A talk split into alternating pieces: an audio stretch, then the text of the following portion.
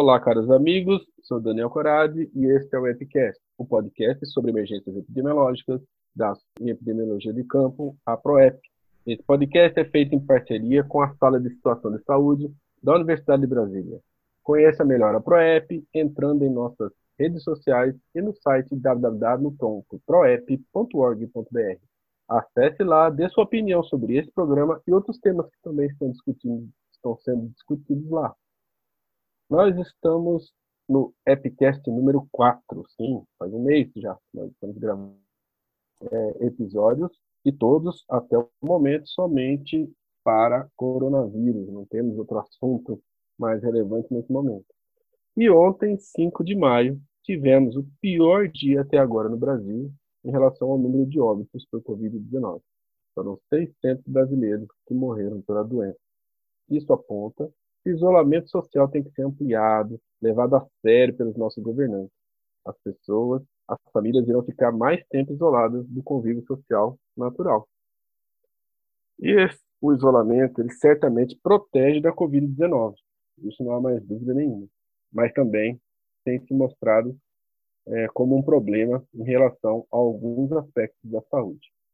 Então, para discutir um desses, avaliar o impacto do isolamento social, na violência doméstica ou intrafamiliar. Para isso, nós vamos receber nesse episódio a convidada associada da PROEP, Beatriz Kitagawa. Bia, conta para os nossos ouvintes aí quem é você no mundo da epidemiologia. Olá, Daniel. Oi, pessoal. Bom, eu sou médica veterinária, epidemiologista e egressa da terceira turma do EPSUS.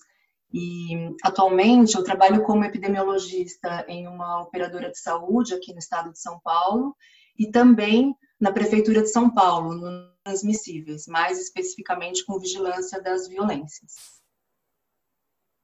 Então, a super especialista Bia nesse tema. Então, aqui também os epidemiologistas perenes do EPCast, Alexandre Menezes. Olá, pessoal. É, boa noite, que bom estar aqui de novo com vocês. Bia, muito bem-vinda, é um prazer estar aqui debatendo esse assunto contigo. E Daniele Queiroz. Daniel, olá, queridos amigos. Obrigada, Bia, por aceitar o convite para estar aqui conosco debatendo um tema tão relevante nos nossos dias aí de enfrentamento de Covid. Valeu, moçada. Bia, vamos começar entrando no assunto então. Já tem alguns estudos apontando aumento no número de casos de violência doméstica, em especial contra as mulheres, nos países que já tiveram os piores momentos dos. Por que, que a violência doméstica tenderia a aumentar nesse momento de isolamento social? Bom, é, nós temos toda, toda a lógica né, para imaginar que, que a violência tenha crescido justamente porque os fatores de risco aumentaram, né, com a crise econômica, a diminuição da renda, desemprego, e as pessoas confinadas, muitas vezes, em um único cômodo, a gente espera né, que a tensão em casa acabe aumentando, em muitos casos até dividindo essa tensão com as, as crianças, né, que, que não estão nas escolas. E com isso, é, a gente espera realmente uma doméstica. Além disso, um outro fato importante que vem sendo é, trazido pelos especialistas é o maior número de, de, consumo de álcool pelas pessoas, né? E que também leva ao aumento da violência doméstica. E, e acaba também é, levando em conta a falta de cuidados em relação à contracepção, relacionada até à própria reprodução e sexualidade, e também o próprio medo da morte que a Covid traz para todos nós. Então, toda essa tensão consequentemente, acaba levando, a um maior aumento da, da violência doméstica. E pode ser considerado fatores de risco, fatores causais para o aumento da violência e que estão se exacerbando, então, é, na quarentena. Falando exclusivamente em sexualidade, é, também pode ter aumentado a violência sexual isso. É, nós sabemos né, que na grande maioria dos casos de violência sexual, inclusive pelos próprios dados que a gente tem de, de notificação da violência, o abusador é sempre, geralmente, alguém conhecido, infelizmente, né? Alguém da família, muitas vezes o próprio parceiro.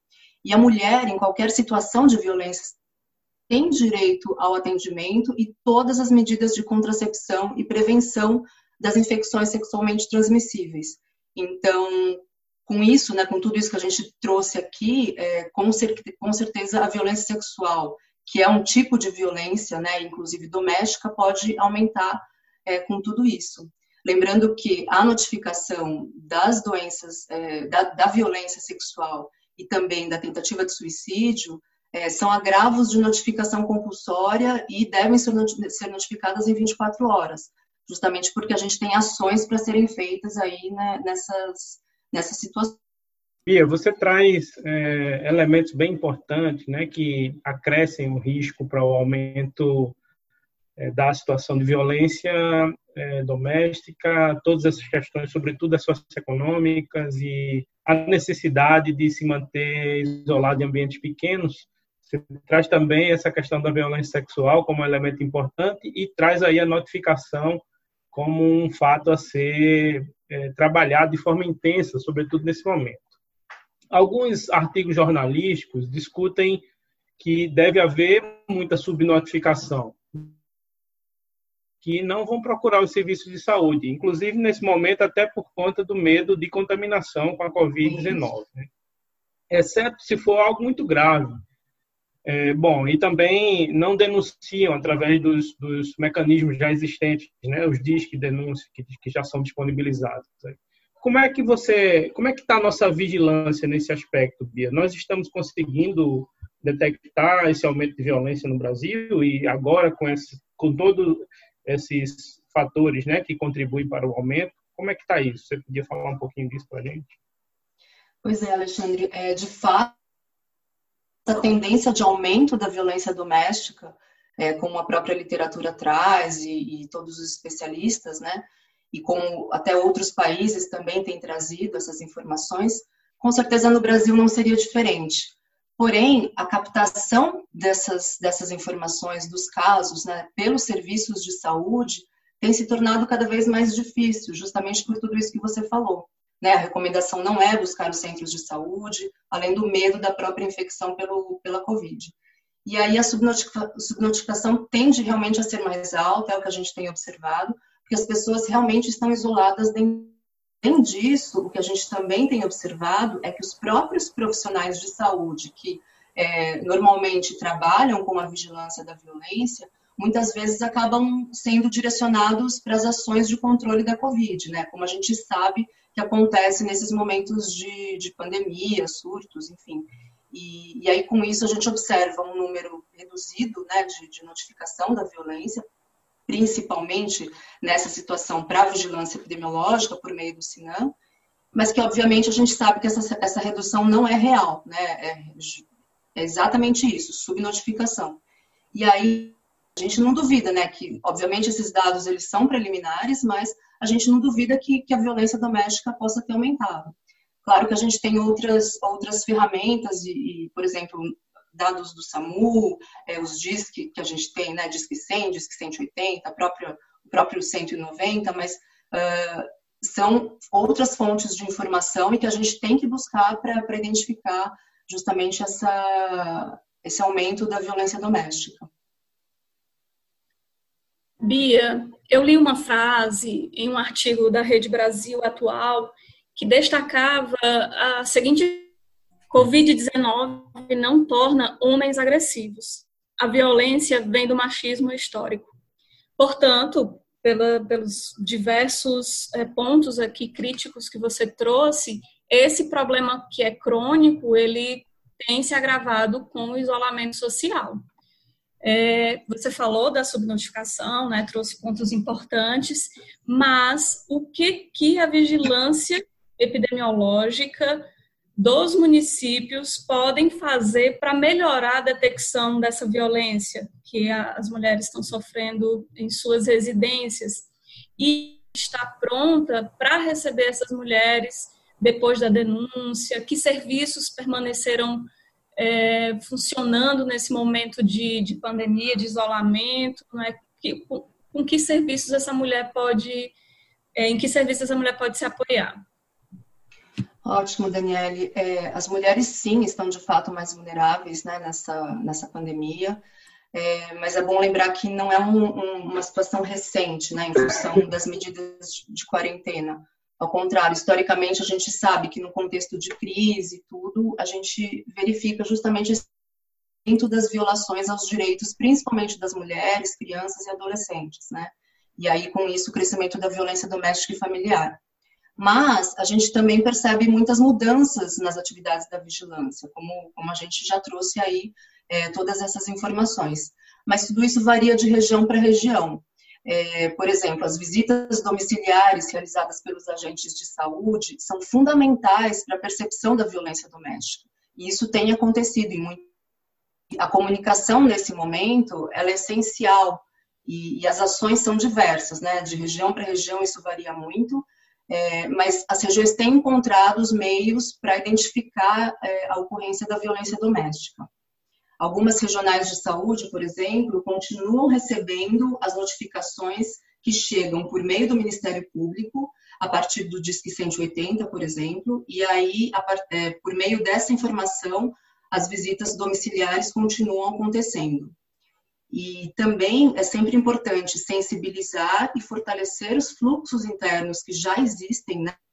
Como os envolvidos, então é vigilância epidemiológica, Ministério Público, Defensoria, Conselho Tutelar, enfim, todos os, os envolvidos que já tenham um fluxo pré-estabelecido, que esses fluxos sejam fortalecidos nesse momento, né, para que a gente consiga realmente identificar e captar esses casos de violência doméstica. Além disso, é importante também usar os meios de comunicação.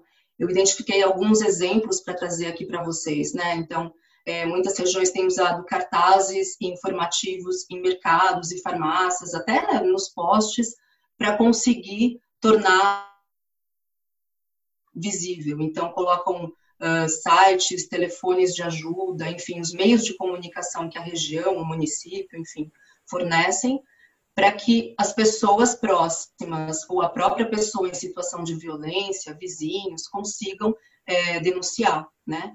E aí diversificar todos esses canais possíveis, né? Desde uh, telefone, sites, aplicativos, disques, né? Que, que a gente já citou e, enfim, aumentar todas essas possibilidades para que a gente, para que essa pessoa, essa mulher em situação de violência consiga é, se fazer ser vista, né?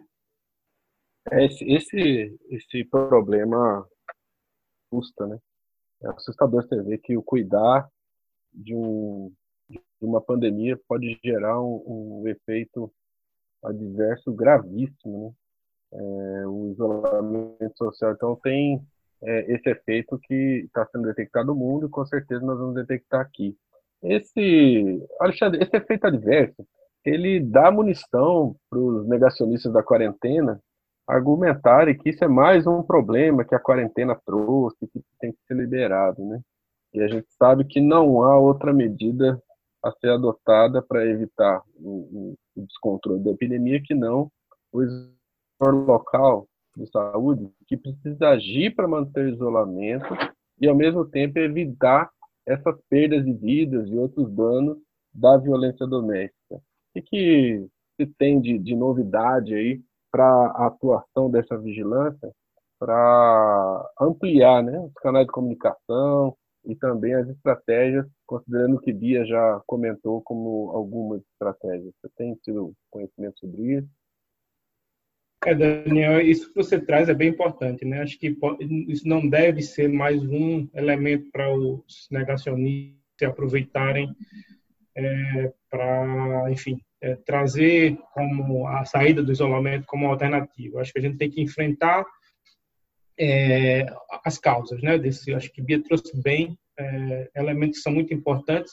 Eu destaco, sobretudo, é, o fortalecimento dos fluxos, né? Fortalecimento dos vínculos interinstitucionais. Eu acho que violência é, é um elemento que precisa ser enfrentado de forma é, multissetorial, é impossível para a saúde é, fazer esse enfrentamento, o registro, o acompanhamento, ele precisa ter a importante aí que eu queria destacar que é a, a capacitação dos profissionais de saúde, né? Desde que a, o registro, né, a vigilância da violência entra nesse portfólio de, de é, agravos a serem vigiados também pra, pela saúde, que há um elemento muito importante que tem que ser trabalhado e fortalecido, que é a, a, capacitação dos profissionais de saúde para perceberem é, indícios dessa violência, saberem né, se, se, se, se colocarem como agentes que, que geram confiança para que as pessoas, que as mulheres sobretudo, né, informem é, que está acontecendo, se notifiquem essa violência, agentes comunitários, agentes de endemias que estão próximos,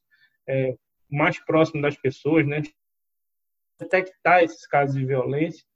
E acho que isso é, é, é um dos elementos mais importantes, né, que devem ser é, e está tá à disposição, está à mão e é simples, né, que os gestores nas cidades aí Brasil afora precisam fazer, é buscar um, um, processo efetivo de integração entre os órgãos que, que devem estar integrados nesse momento e fortalecer a capacitação dos profissionais de saúde, tanto para perceberem como agir de forma é, correta, ter também um resguardo, né, uma proteção para esses profissionais de saúde. E aí tem várias outras estratégias, né, como por exemplo, que devem ser né? por exemplo, um espaço é, de acolhimento para essas vítimas de violência, para que se mantenham longe do agressor, centros de aconselhamento, enfim, acho que uma série de, de outras estratégias para que as pessoas que são vítimas de violência, as mulheres vítimas de violência, se sintam acolhidas e protegidas, aí precisam também ser é, ações que devem ser tomadas pelos gestores. Bem lembrado, Alexandre. É, isso me fez lembrar a experiência, eu não lembro de que país, eu acho que foi na França, que eles começaram a usar os, os hotéis né, como, como abrigo para essas pessoas em situação de violência. Sim, foi na França, a França usou isso. E até tem alguns municípios no Brasil, alguns estados, que estão usando isso para as populações de alto risco, né?